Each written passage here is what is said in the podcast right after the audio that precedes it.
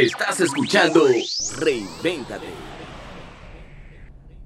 Tiene más de 15 años en el área del emprendimiento con propósito y a través de sus servicios de mentorías personalizadas te ayuda a reinventarte y transformar tu talento en un emprendimiento con propósito. Señores, recibamos con un fuerte aplauso a Melissa, la licenciada Melissa Rojas que nos viene a hablar en el día de hoy de cómo reinventarse y convertir tu talento en emprendimiento. Buenos días, Melissa. Muy buenos días, buenos días, Juliana. Muchísimas gracias por la invitación. Y muy buenos días a toda tu audiencia que está aquí tempranito en sintonía. Muchísimas gracias.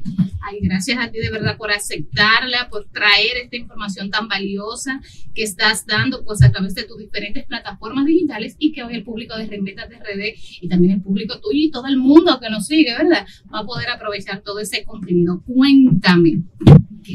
Cuéntame. Tú acaba, lo acabas de decir. Cuando a mí me preguntan, Melissa, ¿qué haces? Yo digo, bueno, yo te ayudo a reinventarte y transformar tu talento en un emprendimiento, pero no entiendo. No. ¿A qué se refiere eso? Bueno. ¿Cómo así? Emprendimiento. Claro que sí. Tú sabes que nosotros, por lo yo siempre me pongo, por ejemplo, mi estilo de vida, lo que yo he pasado. Yo he emprendido a través del dolor.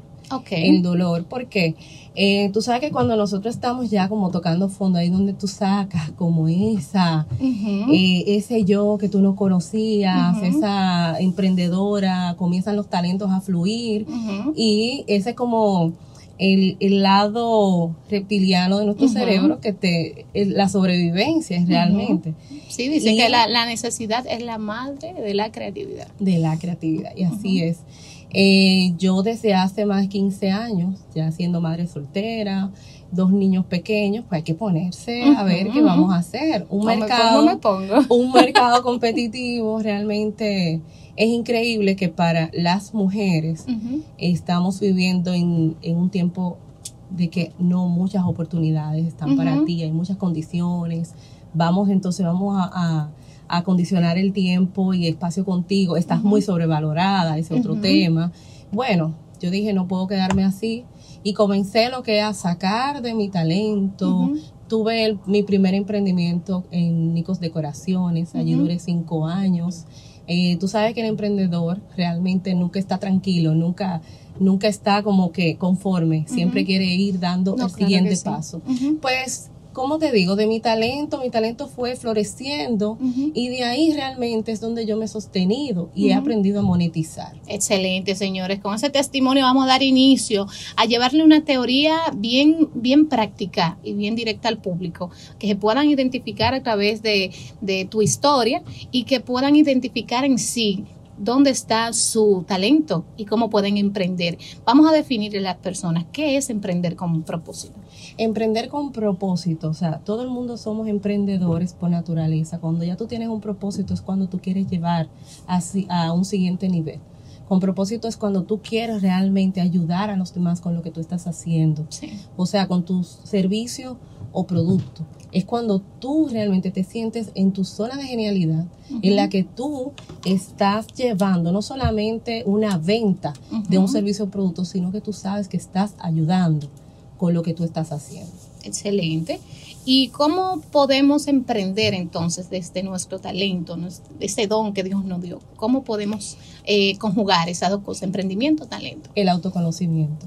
Ahí, clave, señores, anoten, por favor. El autoconocimiento y, y, y todo va a sonar a cliché lo que yo voy a decir en el día de hoy, sino tenemos que aprender a autoconocernos, tenemos que aprender eh, desde mi centro de mi propio yo, de mí mismo, o sea, para qué yo soy buena. En mi plataforma de Coque Bazar, a través de Instagram, yo doy muchos tips, yo doy muchas recomendaciones. Señores, sigan a Melissa. Hacemos retos. En la semana pasada eh, hice retos de eh, cómo crear tu plan de negocio. Y realmente lo primero que yo hablé fue sobre el propósito, la organización. Detente. Comienza a pensar, ¿para qué yo soy buena? ¿Para qué yo soy bueno? Eh, realmente hay algo que tú haces, que lo haces de manera genuina y te sientes bien haciéndolo. Pero no solamente eso, que las personas que están a tu alrededor eh, valoran lo que tú estás haciendo, ven eh, esa parte wow que tú a lo mejor no te estás dando cuenta porque tú lo haces por hobby.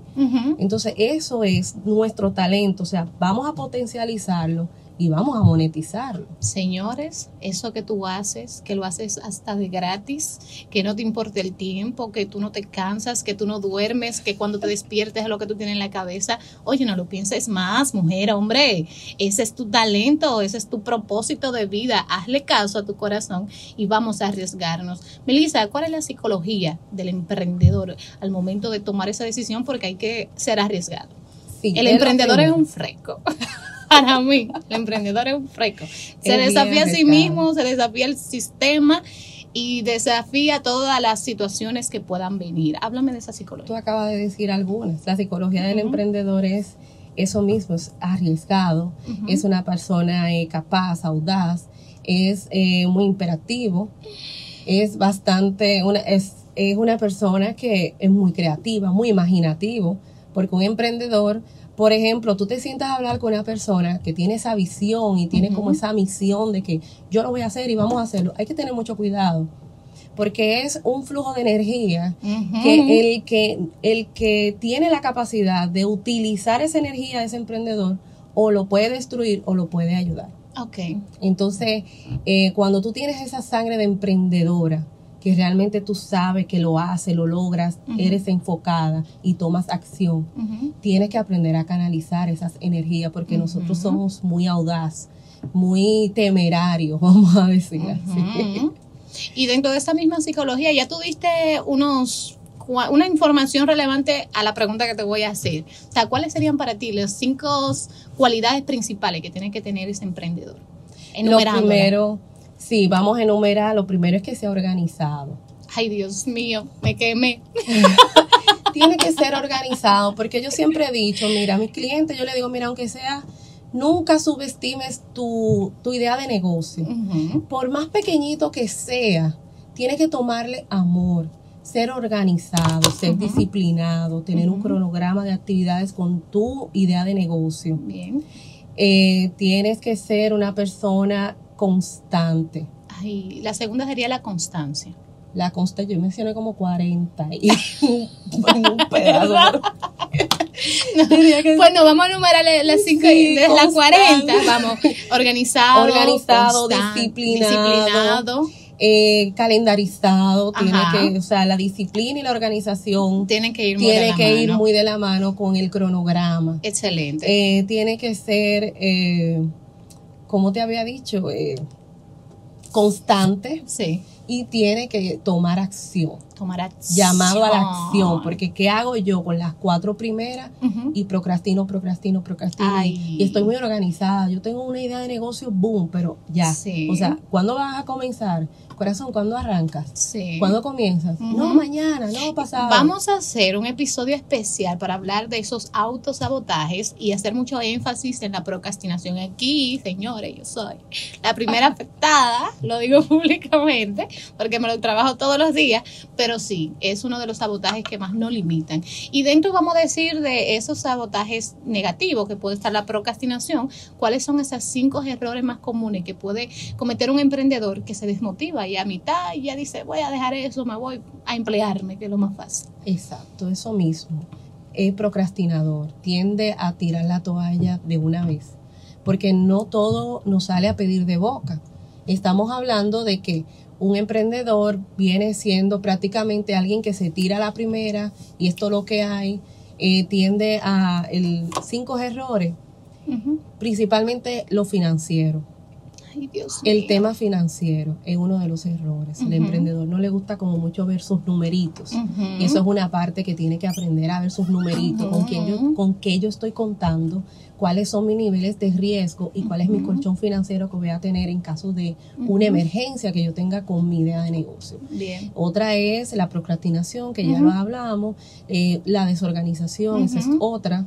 Eh, otro de los errores también eh, que cree tenerlo todo por sentado, o sea, cree que ya todo está listo, o sea, tienden a irse simplemente por consejos, porque lo veo.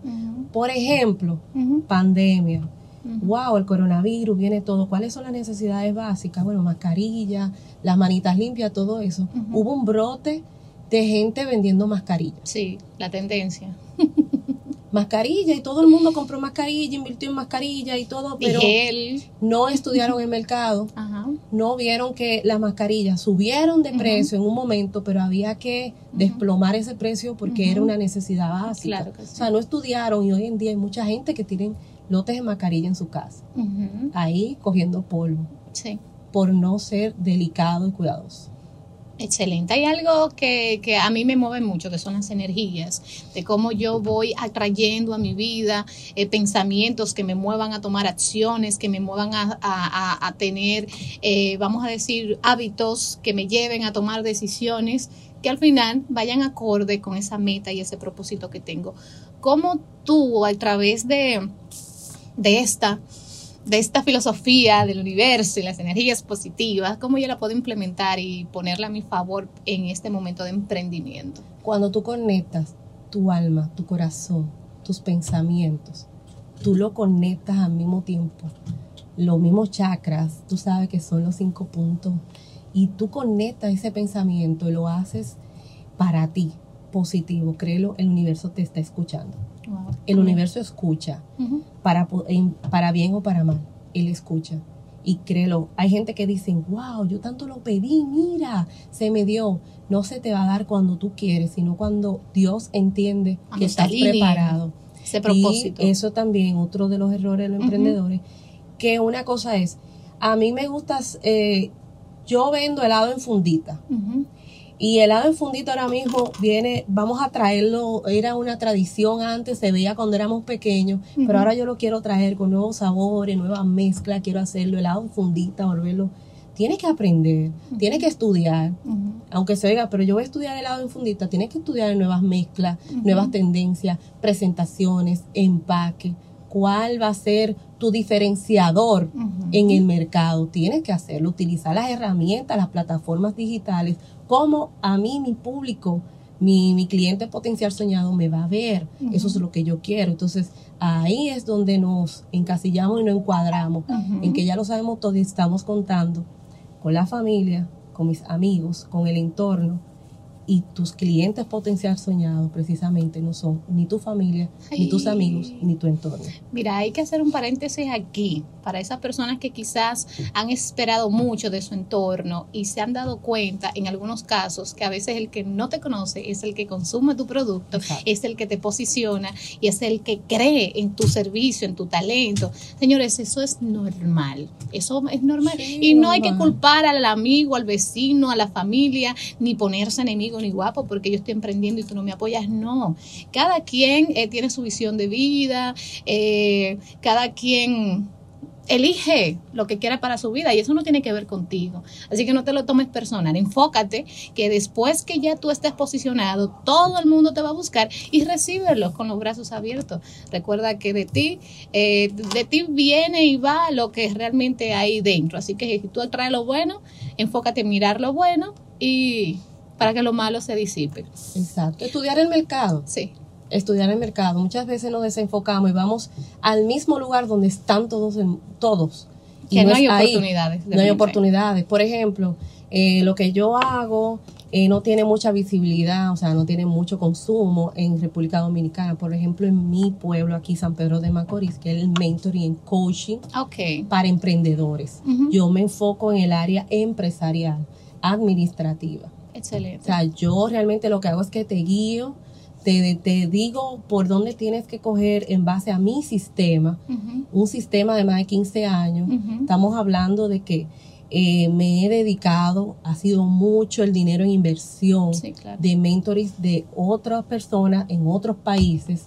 He, he estado, o sea, han sido mucha, mucha la preparación para entonces yo tener la capacidad de decirte, ahora tienes que hacerlo de esta manera, porque estamos en prueba y fallo. Así es. Y ha sido mucha la prueba y fallo. Melissa, son muchas las personas que quieren tomar mentorías contigo. Vamos a darle, por favor, toda la información que el público necesita para que puedan contactarse contigo y para que puedan ver todos los recursos y las informaciones que ella publica en las redes sociales. Así que este es el momento para que las personas se enfoquen en los servicios de Melissa. Sí, me pueden seguir a través de mi plataforma digital en Instagram, arroba coquete bazar, Ujú. o sea, coquete bazar.